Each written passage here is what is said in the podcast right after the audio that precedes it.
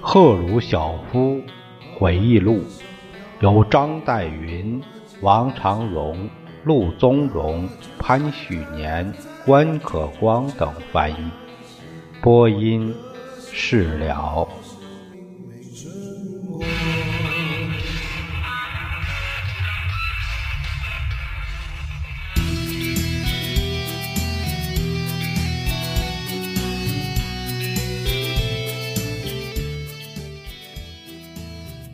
这个上一节我们读到赫鲁晓夫去受到英国女王的接见，他说到这个英国女王就跟在街上常碰到的年轻妇女一样，他带我们在王宫内参观了一下，然后请我们和他一起喝杯茶。哎，下面有个注解：俄国人不用一般茶杯，而是用玻璃杯喝茶。嗯，这里的“杯”这个字，英国人叫 glass，呃，没有柄，没有那个把的叫玻璃杯。因此呢，这个这个这个翻译的有这样的解释：我们边喝茶边交谈。她丈夫对列宁格勒很感兴趣，他说他从来没到过那儿，很想有机会去一次。我们就告诉他这是座非常有趣的城市，呃，我们很为他感到自豪，也告诉他他的愿望很容易实现。我们邀请他访问列宁格勒，他要什么时候来都可以，以什么身份来都可以。可以作为政府的一个代表，也可以作为军队的一个指挥官。他对我们表示感谢，并说有机会时他会接受我们的好意的。女王对我们图幺零四式的飞机特别感兴趣。我们在英国时是由图幺零四给我们送邮件来的。事实上，访问英国时让图幺零四飞到伦敦的一个理由是给英国人看看我们有很好的喷气式客机。它是世界上最早的喷气式客机之一。我们想要主人知道这件事。图幺零四降落前飞过王宫上空，女王看见过。我们向她表示感谢，也同意这是非常高级的飞机。非常现代化，无疑是世界上最好的。女王给我们留下了很深的印象，她的声音是如此温柔平静，丝毫没有那种装腔作势和王族常有的傲慢。她可以是英国的女王，可是，在我们眼里，她首先是她丈夫的妻子，是孩子的母亲。我记得后来我们在英国各地旅行时碰到一位妇女，她说：“啊，你们见到女王了？你们觉得她怎么样？”我回答说：“我们很喜欢她。”这位妇女却摇摇头，怜惜地说：“我为她感到难受，她生活并不好过。”你为什么这样说呢？她是个青年妇女，她很可能想过和她同龄的妇女一样正常生活，可是因为她是女王，就不可能。她就像玻璃缸里的鱼一样，经常在人们面前展出。她一举一动都不得不一直保持着合适她女王的身份，这是一种沉重的负担，使她的生活很不好过。因此，我同情她，甚至觉得她很不幸。我喜欢这位妇女，她谈到女王的这段话是非常合乎人情的，女性的反应，可能。涅克拉索夫，也就是十九世纪诗人尼阿涅克罗索夫说的对，他在在俄国谁过着无忧无虑的生活中呢？哎，这首诗里说过，甚至沙皇的日子也不好过，女王伊丽莎白二世也同样如此。从组织上来说，布尔加宁是国家元首。代表团团长，我只是个代表团成员。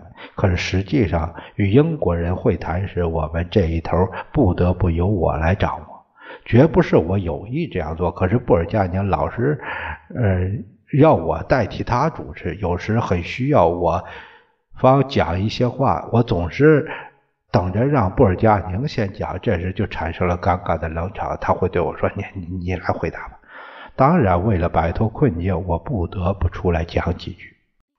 比如说，海军大臣为我们举行一次非正式的招待会，会上各种人物大部分是海军军官。当我们必须决定如何回答海军大臣的讲话时，布尔加宁就说：“你讲。”我决定做一次相当有分量的、直截了当的演讲，向英国人采取攻势。我说：“先生们，在座各位都是大不列颠的代表，全世界都知道英国曾一度称霸海洋。可是这个时代已经过去了，我们是。”必须现实的看问题，一切都起了变化。你们的专家告诉我，他们是多么的欣赏我们乘来的那一艘战列舰。好吧，我告诉你们一件事：你们真的想要它的话，我很高兴把这艘舰卖给你们。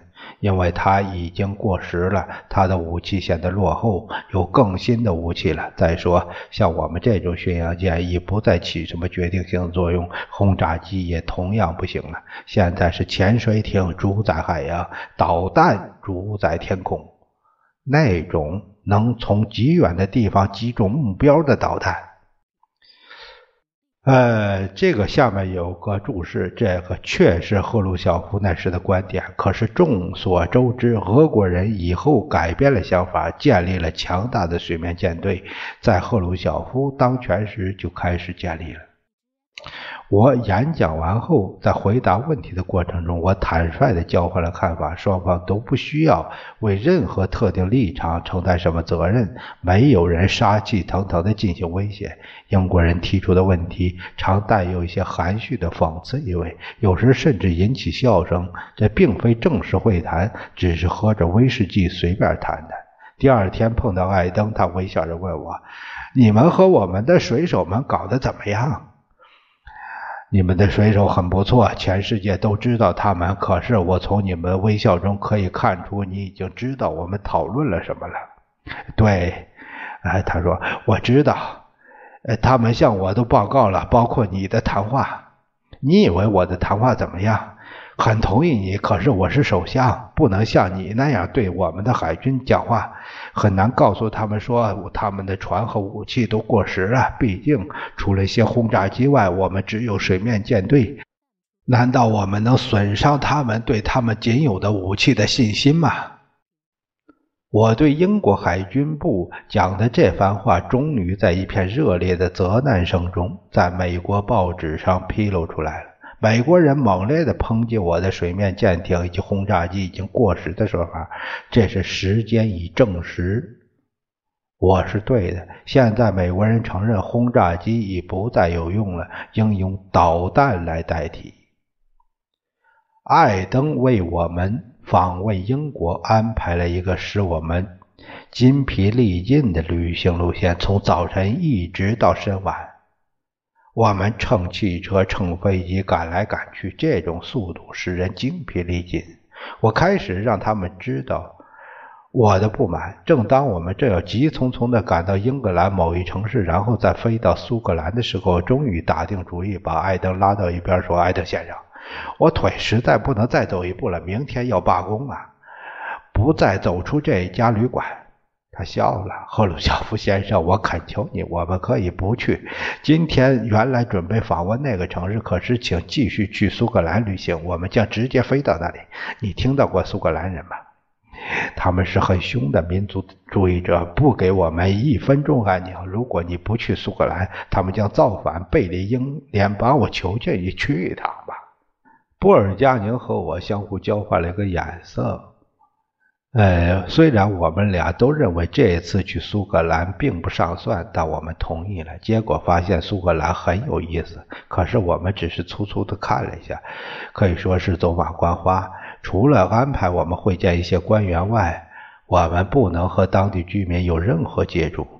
在英国逗留期间，大都是这种情况。到达苏格兰时，仪仗队边行进边奏乐欢迎我们。为了避开寒冷刺骨的毛毛细雨，我们站在帐篷底下检阅仪仗队。人们预先就告诉我们，苏格兰经常下雨。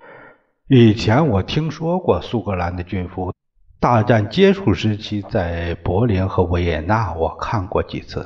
他们的服饰很不寻常，铁灰色的裙子。他们的音乐也很特别，是用特殊的苏格兰乐曲演奏的。苏格兰下面有个解释，苏格兰看看他们自己在俄国眼里是怎样的一个形象，倒也很有趣。呃，我们接到通知，他们准备宴请我们，以代身女王的敬意。原来她也是苏格兰女王。人们说，设宴的那幢房子就是玛丽斯图尔特，这历史上的一个苏格兰女王，这个她的宫殿，主人们。都带着敬意讲起那位女王和他们祖国的过去。在这次旅行中，我还带了我的儿子谢廖沙，也就谢尔盖同去。宴会时，他和两个上了年纪的妇女同坐一桌，其中一个是翻译。他一直想使谢廖沙注意到他们桌上另一个妇人是一位公主，但当他看到这样。并没有引起他特别注意的时候，他非常强调的说：“和他们同桌吃饭的不是一个平民，而是一个公主。”后来谢良沙告诉我这件事，我们大笑起来。我并不以为这位翻译有什么做作，我想他确实由于能与公主同桌吃饭而感到激动，而一位来自俄国的青年对这种荣誉竟毫不领会，使他感到有点恼火。我们从苏格兰回到英伦敦以后，艾登在政府机关大楼里设宴招待我们。宴会前，走过艾登的办公室，在墙上我粗看了一位挂着尼古拉二世的画像。我提起画像里的人，酷似我们以前的沙皇。艾登告诉我说，这是尼古拉的表兄弟，英王乔治五世。我就让这个话题扯开去了，因为如果他们想起画像中的表兄弟一九一八年在斯维尔德洛夫斯克被杀之事，会使他们不愉快。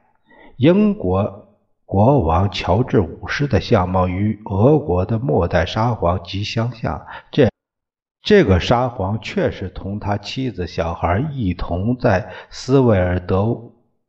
洛夫斯克当时叫叶卡德林堡的地窖里被杀害的，这是那个事儿。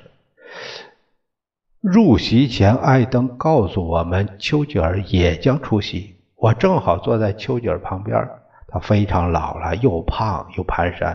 我和他偶尔讲上几句，实在没有讲多少话。接着，布利送上来了。丘吉尔问我吃过穆利吗？没有，丘吉尔先生。那么看我怎样吃法？我喜欢吃牡蛎。好，我看你看你怎样吃。他开始吃了。我边压汤，呃，边看着他。他把牡蛎都吃光了。我把我的一份也吃了。他问我你喜欢吗？说实话，不太喜欢。这是因为你不习惯。这可能是真的。可是我仍旧不喜欢牡蛎。我和丘吉尔就谈了这些，他一度把话题转到斯大林。你可知道，战时我对斯大林极为尊敬。显然，丘吉尔尽力避免谈论正事，他不再是政府的首脑，一些重要问题让艾登去讨论。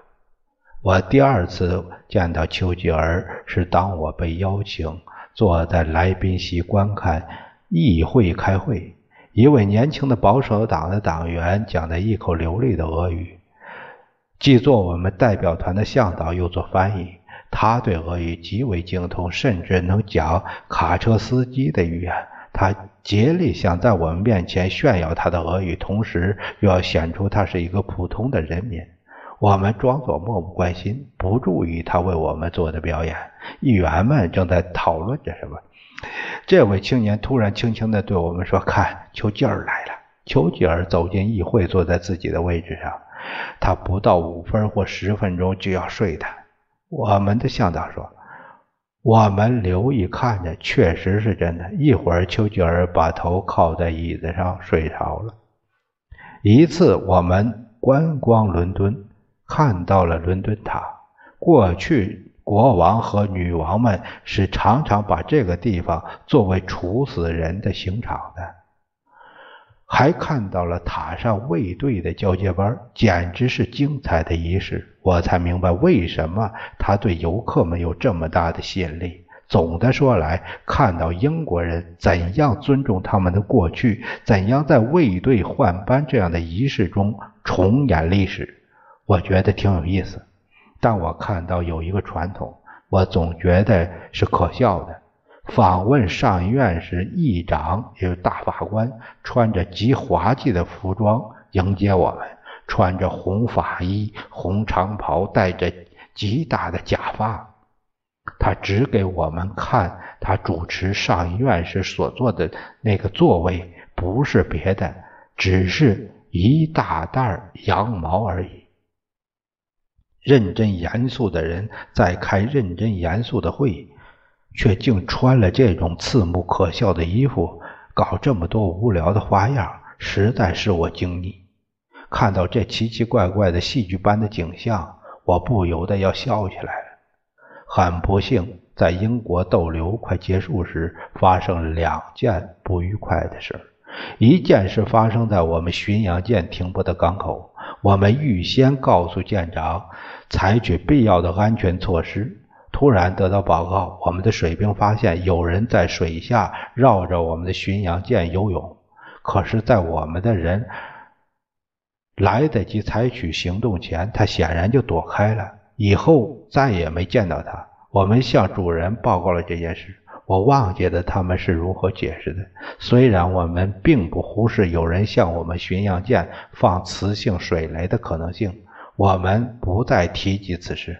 我们的一些军人认为这是一种可能的解释。后来，一个叫克雷布中校的情报官员的尸体在英国发现后，我们的情报部门认为英国人可能想得到。巡洋舰推进机以及船体结构的资料。不管怎样，我们并不借此大做文章。英国人让他们大使馆的海军武官留在我们船上，从苏联出发一起航行，仍然感到不满足，并不以试图侦察他们的客人为耻。这倒是值得注意的。为了这个原因，当然也不完全为了这个原因，我们决定回国，不再在英国耽搁了。下面有个注解，叫“克雷布中校事件”，在当时引起很大的轰动，传说纷纷。对公众来说，至今还是个谜：是俄国人杀死他的，还是溺死的？究竟为什么他要游到苏联战舰战列舰的下面去呢？